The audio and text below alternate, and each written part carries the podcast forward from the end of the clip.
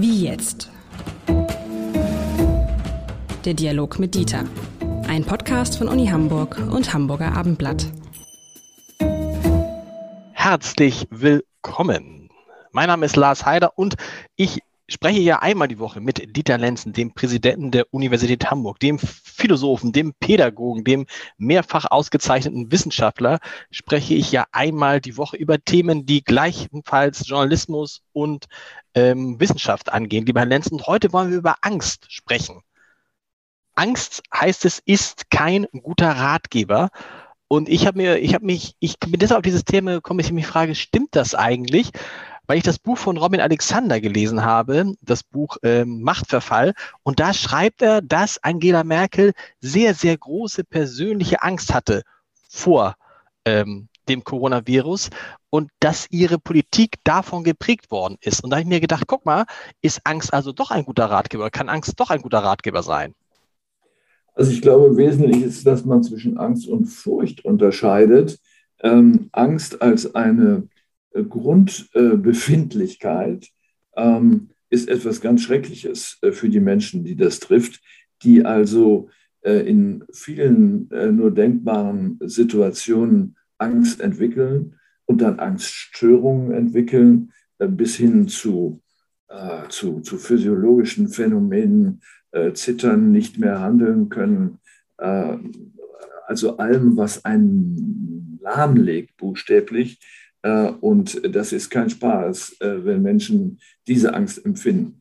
Äh, Furcht demgegenüber würde ich eher deuten als etwas, wo man sagt, vor einer konkreten Gefahr, die auch tatsächlich eine solche ist, muss man sich fürchten und sagen, da muss ich aufpassen, ich muss das und das berücksichtigen, damit der Fall nicht eintritt, vor dem ich mich fürchte. Aber derjenige, der eine Angststörung hat, ähm, hat ja eine, eine ganz breit angelegte Angst oder eine fokussierte, zum Beispiel Platzangst, über Plätze zu gehen oder Klaustrophobie in engen Räumen sich aufzuhalten. Äh, und ähm, das kann sehr weit greifen und die Handlungsfähigkeit der Person massiv äh, betreffen. Wenn Sie sich allein mal äh, Zahlen anschauen aus dem letzten Jahr auf die Frage, wie viele Männer und Frauen innerhalb eines Jahres in Deutschland ähm, an einer Angststörung erkranken, ähm, dann ist das ähm, erstaunlich, ähm, wie hoch diese äh, Zahlen sind. Übrigens unterschieden äh, zwischen Frauen und Männern. Frauen neigen eher zu solchen äh, Angststörungen.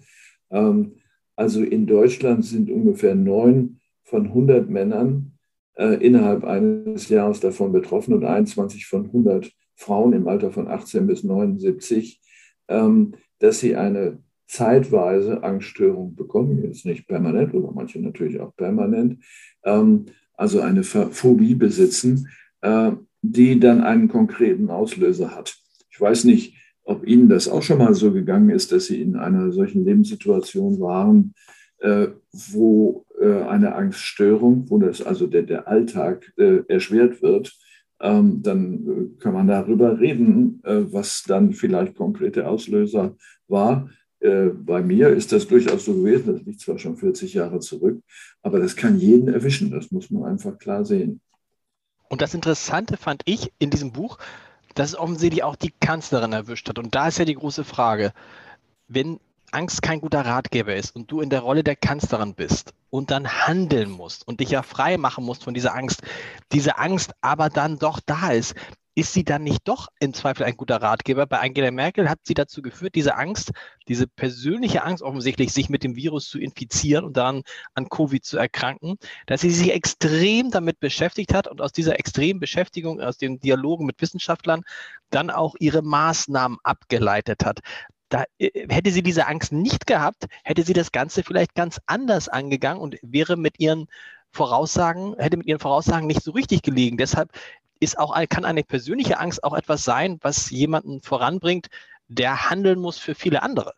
Ich will also sagen, ich würde, Angst ist also doch ein guter, Angst ist vielleicht doch ein guter Ratgeber, vielleicht sogar ein besserer mal, Ratgeber. Ich würde erstmal wirklich in Frage stellen, äh, ob die Prämisse, äh, dass es sich bei der Kanzlerin tatsächlich um eine Angststörung gehandelt hat, die zu diesen Handlungen geführt hat, dass die zutrifft. Das glaube ich einfach nicht. Das möchte ich von ihr selber hören. Ähm, denn man muss eins sehen. Eine Angststörung, also im Sinne der Angst, die ich eben beschrieben habe, besteht in eigentlich ungefährlichen Situationen. Aber man kann ja nun nicht sagen, dass die Pandemie ungefährlich ist. Insofern würde ich sagen, äh, sie hat vielleicht eine stark entwickelte Furcht gegenüber dem, was da passieren kann, vielleicht auch für sich selber. Ähm, aber da sie ja nicht in besonderer Weise gefährdet ist als Kanzlerin, sondern als Mensch wie wir alle auch, ähm, ist das rationales Verhalten. Und ich würde das auf gar keinen Fall pathologisieren äh, wollen, wie das möglicherweise dort versucht worden ist in der Quelle, die Sie zitieren. Ähm, da muss man jetzt wirklich aufpassen. Das ist ja brandgefährlich, äh, das so zu individualisieren und zu sagen, äh, die, die, die, Kanzlerin ist eine Angsthase und deswegen mussten wir alle in den Lockdown. Nein, kein Angsthase. Der, der Robin Alexander schreibt zum Beispiel ganz genau, dass schon am Beginn, äh, ganz am Beginn der Krise äh, aus dem Umfeld der Kanzlerin, wenn die zu ähm, Treffen mit anderen Staatschefs ging, diese Staatschefs gebeten wurden, der Kanzlerin nicht die Hand zu geben. Er beschreibt, ähm, dass die Kanzlerin die Luftströme hat messen lassen in ihrer Limousine und zu dem Ergebnis gekommen ist, auf diese Limousine zu verzichten und in einen Bus umzusteigen, um möglichst weit weg von ihrem Fahrer- und Personenschutz zu sein. Sie beschreibt, wie die Kanzlerin Luftströme ausmessen lässt in den Räumen, in denen sie sitzt und dann in größere Räume umzieht und so weiter und so weiter. Was ich ja alles gar nicht schlimm finde, dass man hat sich ja auch selbst damit beschäftigt. Ich will ja eigentlich auf den positiven äh, äh, Effekt hin. Ähm, die Kanzlerin hat ja mit die beste Figur abgegeben in dieser, in der Bekämpfung der Corona-Krise, weil sie mit ihren Einschätzungen richtig lag.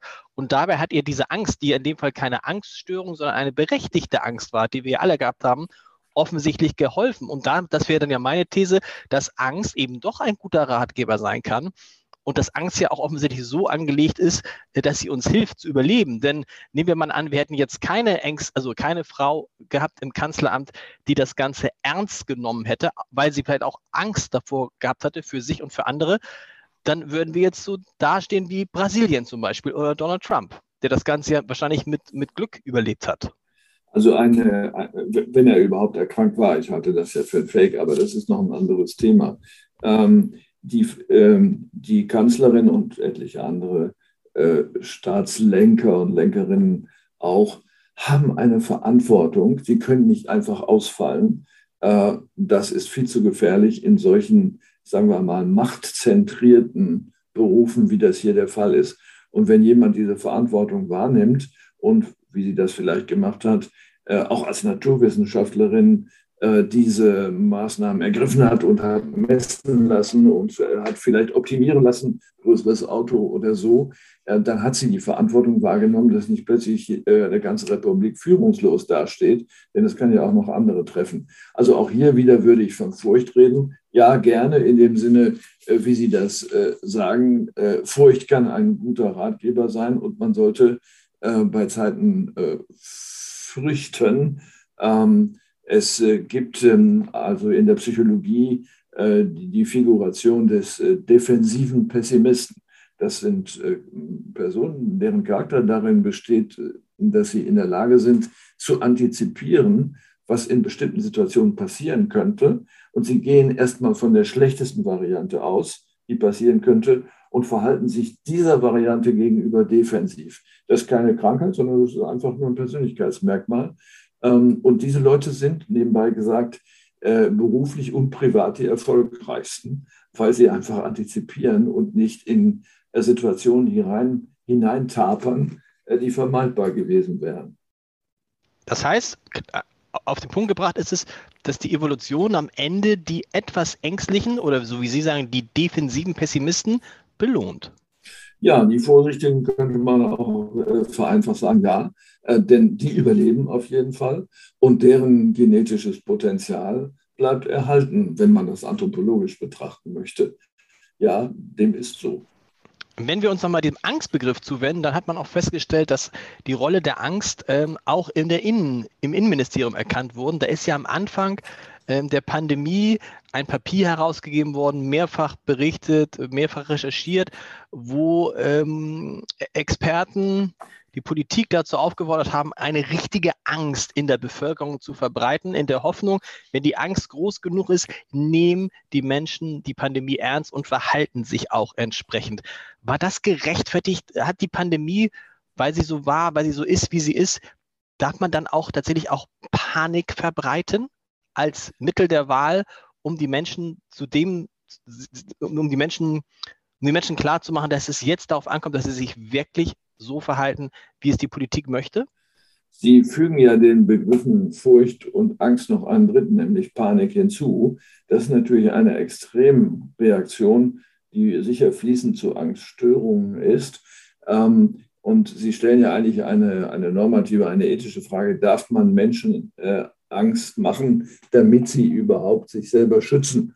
Ähm, jetzt gehen wir mal in einen ganz anderen Bereich. Nehmen wir an die Kindererziehung. So, äh, wenn Sie einem Kind nicht Angst oder Furcht in diesem Fall machen, dass es vom Auto überfahren werden könnte, wenn es einfach losrennt, dann ist die Zahl der Unfall, Unfälle groß und ihr eigenes Kind ist möglicherweise auch dabei. Ähm, so, das heißt, viele Menschen, die die Zusammenhänge, und ein kleines Kind kann das beim Auto nicht abschätzen, wie schnell es fährt, noch nicht erkennen können, müssen geschützt werden, indem man sagt, glaub mir, das ist gefährlich, du rennst bitte nicht über die Straße. So, jetzt übertragen wir das in viel komplexere Sachverhalte wie dieser Pandemie. Das können wir in der Regel auch nicht abschätzen, wie gefährlich das ist. Aber ich finde es absolut gerechtfertigt zu sagen, äh, dass hier äh, Furcht ähm, am Platze ist und dass äh, diese Furcht entwickelt werden muss, indem man aufklärt über das, was man weiß. Angst darf man natürlich nicht verbreiten, denn Angst in dem Sinne einer Störung ähm, äh, wäre ja äh, wirklich problematisch, auch für die, die zu Angststörungen neigen. Und ich habe ja eben gesagt, wie viele Personen das sind, die ist ja erheblich, sind ja bei Frauen fast 25 Prozent. Ähm, und die bringen sie dann, wenn sie sowas machen, äh, bringen sie ja in eine schwierige Situation. Denn der Auslöser ist ja das Entscheidende für eine Angststörung. Alles kann Auslöser sein und dies ist ja unmittelbar bedrohend. Äh, und das Gefühl der Ohnmacht als Einzelperson kann man ja erstmal gar nichts dagegen machen. Sie erinnern sich in 2020 am Anfang des Jahres, äh, dass wir äh, versucht haben, irgendwie an Mundtücher zu kommen. Einige haben sich eine gesunde Nase daran gestoßen oder auch Nähereien, die einfach irgendwelche Tücher äh, verkauft haben für teures Geld damals. Also mit anderen Worten, auch von Ängsten profitieren Menschen, die eigentlich mit der Sache gar nichts zu tun haben. Also bitte nicht Angst verbreiten, aber eine vorsichtige, defensive Form der Furcht in Gefahrensituationen ist absolut angemessen. Das gilt übrigens auch für Gewitter. Aber insgesamt leben wir ja vielleicht nicht in einer Zeit der Angst, aber schon in einer Zeit der Überdramatisierung und einer Zeit des Alarmismus. Sie haben es gerade gesagt, weil es eben Gruppen gibt, die davon profitieren. Das kann zum einen die Politik sein, die, wenn sie mahnt, wenn sie alarmiert, die Menschen vielleicht zu, zu dem Verhalten bringt, das sie sich wünschen. Es ist es auch Teile der Medien funktioniert, funktioniert natürlich genau über diesen Mechanismus. Ne? Also dramatisieren und äh, alarmisieren und ähm, das wirkt dann mal besser und mal schlechter. Aber es ist natürlich interessanter zu sagen, irgendwas interessanter zu sagen, irgendwie die vierte Welle kommt. Das erzeugt eine höhere Aufmerksamkeit, als zu sagen, die vierte Welle kommt nicht. Ja, und äh, hier ist natürlich eine besondere Verantwortung der Medien, also ihres Berufs auch gegeben, ähm, nichts als eventuelle Risiken zu beschreiben, für die es keine Grundlagen gibt. Ähm, es ist ja schon alles schlimm genug, äh, all das, was wir wissen. Und das wirklich aufklärerisch so darzustellen. Herr Drosten ist ja ein hervorragendes Beispiel dafür gewesen, wie er das versucht hat, auf dem jeweiligen Wissensstand, der sich ja ständig ändert. Das ist verantwortungsvoll. Äh, aber Alarmismus ist natürlich unangemessen. Übrigens, ähm, es wird ja den Deutschen gesagt, dass sie in besonderer Weise ängstlich seien. Daher kommt ja dieser Begriff German Angst. Äh, der Begriff ist ja einfach so übernommen worden ins Englische. Ähm, das resultiert ähm, aus, das ist äh, im Rahmen des Ersten Weltkrieges entstanden, aus der Angst vor Gasangriffen. Und da hat man gesagt, also das sieht man ja nicht vorher, wenn das passiert. Dieses Gas schleicht durch die Schützengräben und womöglich auch in zivile Bereiche mit hinein. Und es ist angemessen, eine Grundangst davor zu haben, daher kommt German Angst, ich würde sagen Furcht davor zu haben äh, und sich entsprechend äh, zu wappnen, wo zum Beispiel mit Gasmasken, das ist ja auch gemacht worden, allerdings nicht sehr erfolgreich für viele Menschen, die ihr Leben dort gelassen haben. Äh, also äh, eine Pandemie ist im Grunde etwas Ähnliches, wie das damals im äh, Kriegsgeschehen mit Gasangriffen der Fall war. Ich sehe das nicht, es ist plötzlich da äh, und schon bin ich ein Opfer. Wirkt das tatsächlich so lange nach dem Ende des Zweiten Weltkrieges noch nach? Diese Angst, dass etwas passieren könnte, mit dem man nicht rechnet? Und ist die, weil weil Menschen in Deutschland das erlebt haben, was sie eben gestört haben, deshalb so ausgeprägt? Gibt es deshalb immer noch das diese. Ist, ja, das ja. ist ein interessantes Thema, ähm, was jetzt erst Stück für Stück aufgearbeitet wird, und zwar an den Folgen des Zweiten Weltkrieges, nicht an denen des Ersten. Es ist vermutlich so, dass Menschen, die in diesem Kriegsgeschehen und insbesondere Zivilisten bei Bombenangriffen und so weiter ähm, eine, ähm, eine starke emotionale Belastung erfahren haben, dass die diese Belastung explizit oder implizit an die nachwachsende Generation weitergeben.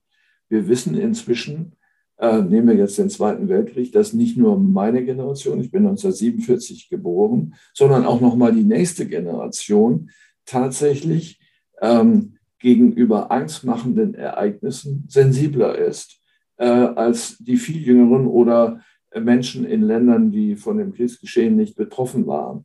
Das bedeutet also auch wiederum anthropologisch äh, verstanden, äh, wenn eine extreme Gefahrsituation existiert, dann entsteht offenbar sowas wie ein kollektives Gedächtnis, äh, was über Generationen hinweg stabil bleibt, allerdings auch natürlich äh, die damit verbundenen Störungen mit sich bringt. Und das äh, ist das, was ich vorhin äh, meine eigenen Erfahrungen andeuten wollte. Meine Eltern waren schwer getroffen von Panikstörungen und dann lernen sie natürlich als Kind, ähm, dass ähm, so etwas in Anführungsstrichen normal ist und sind selbst auch wieder hypersensibel gegenüber solchen Ereignissen. Das schützt sie auf der einen Seite, belastet sie aber auch. Und das erklärt dann vielleicht auch, dass wir jetzt in einer Phase sind, wo es so relativ viele Menschen gibt, die Angststörungen haben. Das ist ja diese Generation, von der Sie sprechen. Also die Generation, die Nachkriegsgen, also die, die, die, die Kinder waren in der oder Enkelkinder äh, von Menschen, die den Krieg erlebt haben.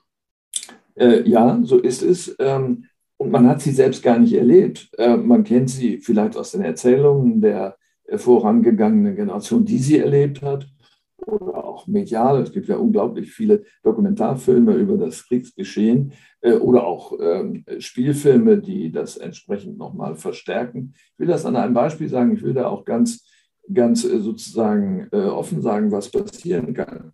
Ich habe als, ich weiß nicht, 30-Jähriger oder so, ähm, erlebt zufällig, wie, äh, dass ich hörte, dass ein Schwein geschlachtet wurde. So, das, Tiere, wenn sie, die merken das, wenn sie geschlachtet werden, äh, stoßen sehr ähm, ja, beängstigende Schreie aus. Ähm, das ist bei mir zu einem Auslöser geworden damals, 40 Jahre ist das Jahr oder länger, äh, eine völlig undefinierte Angststörung zu entwickeln, weil diese Schreie sich ähnlich anhören wie von Menschen, äh, die angegriffen werden, die verschüttet sind oder so. Äh, das kommt einem auf den ersten Blick komisch vor, aber es ist einfach da, obwohl ich es selber gar nicht erlebt habe, sondern es nur äh, aus den Erzählungen kenne. Es gibt viele Untersuchungen, die sich damit jetzt beschäftigen, äh, die dann auch vielleicht das eine oder andere verständlicher machen, warum Sie haben eben gesagt, äh, die Menschen äh, so ängstlich sind. Das sind weit zurückreichende kollektive Erfahrungen. Das ist sehr interessant, lieber Herr Lenzen. Vielen Dank. Nächste Woche geht es weiter mit einem neuen Thema. Hoffentlich ist es nicht so angstbesetzt. Ich habe schon eine Idee. Wir hören uns nächste Woche wieder. Bis dahin. Machen wir. Bis dahin.